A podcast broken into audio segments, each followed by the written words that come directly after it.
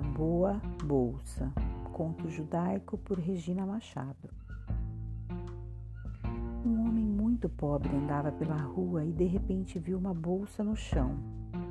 Haviam muitas moedas de ouro lá dentro. Ele contou, eram 500 moedas de ouro. Ele foi andando e pensando como iria achar o dono para entregá-la. Encontrou um amigo que disse que o homem rico estaria dando recompensa para quem devolvesse a sua bolsa perdida com 550 moedas de ouro.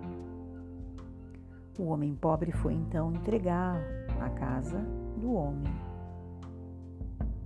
O homem pobre entregou e o homem rico a recebeu e disse: Eu havia perdido 550 moedas de ouro e não 500. Então não teria que pagar recompensa alguma, pois já a pegou. O homem pobre ficou indignado com a reação dele e resolveu ir ao rabino, como uma espécie de juiz. Ele resolvia todas as situações, não?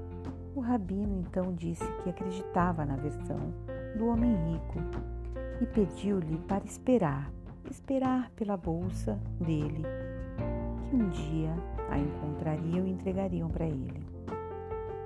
Já o homem pobre, o rabino disse: Fica com a bolsa até que encontrem o verdadeiro dono. Se não achar, as moedas serão suas por Francisca Bezerra.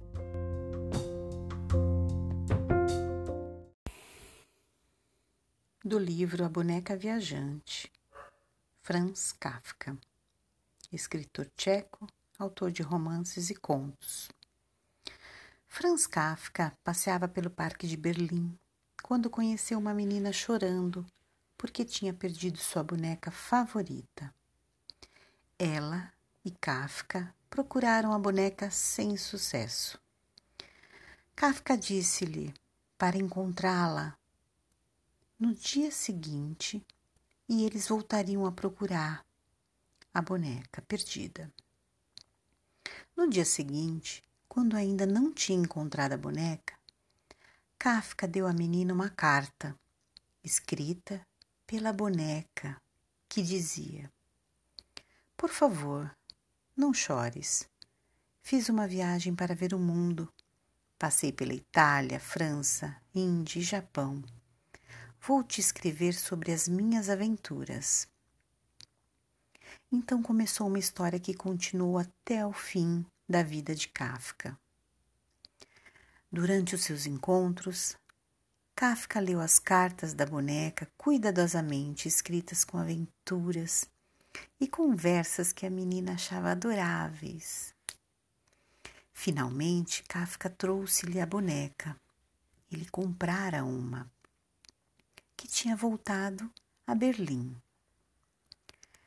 Não se parece nada com a minha boneca, disse a menina. Kafka entregou-lhe outra carta em que a boneca escrevia: As minhas viagens e experiências mudaram-me. Eu não sou mais a mesma boneca. A menina abraçou a nova boneca e trouxe-a toda feliz para casa. Um ano depois, Kafka morreu. Muitos anos depois, a menina adulta encontrou uma cartinha dentro da boneca. Na pequena carta, assinada por Kafka, estava escrito: Tudo que você ama eventualmente será perdido, mas no final o amor sempre voltará para você de outra forma. Psicofram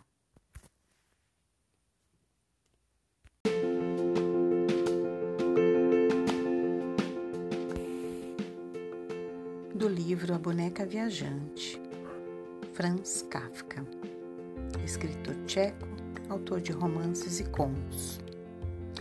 Franz Kafka passeava pelo parque de Berlim quando conheceu uma menina chorando porque tinha perdido sua boneca favorita. Ela e Kafka procuraram a boneca sem sucesso. Kafka disse-lhe para encontrá-la no dia seguinte e eles voltariam a procurar a boneca perdida. No dia seguinte, quando ainda não tinha encontrado a boneca, Kafka deu à menina uma carta escrita pela boneca que dizia: Por favor, não chores. Fiz uma viagem para ver o mundo. Passei pela Itália, França, Índia e Japão. Vou te escrever sobre as minhas aventuras. Então começou uma história que continua até o fim da vida de Kafka. Durante os seus encontros, Kafka leu as cartas da boneca cuidadosamente escritas com aventuras e conversas que a menina achava adoráveis. Finalmente, Kafka trouxe-lhe a boneca. Ele comprara uma, tinha voltado a Berlim. Não se parece nada com a minha boneca, disse a menina. Kafka entregou-lhe outra carta em que a boneca escrevia: As minhas viagens e experiências mudaram-me.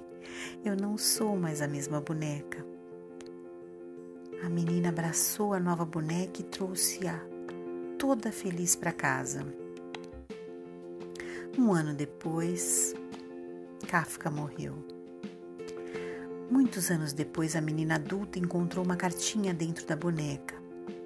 Na pequena carta assinada por Kafka estava escrito: Tudo que você ama eventualmente será perdido, mas no final o amor sempre voltará para você de outra forma.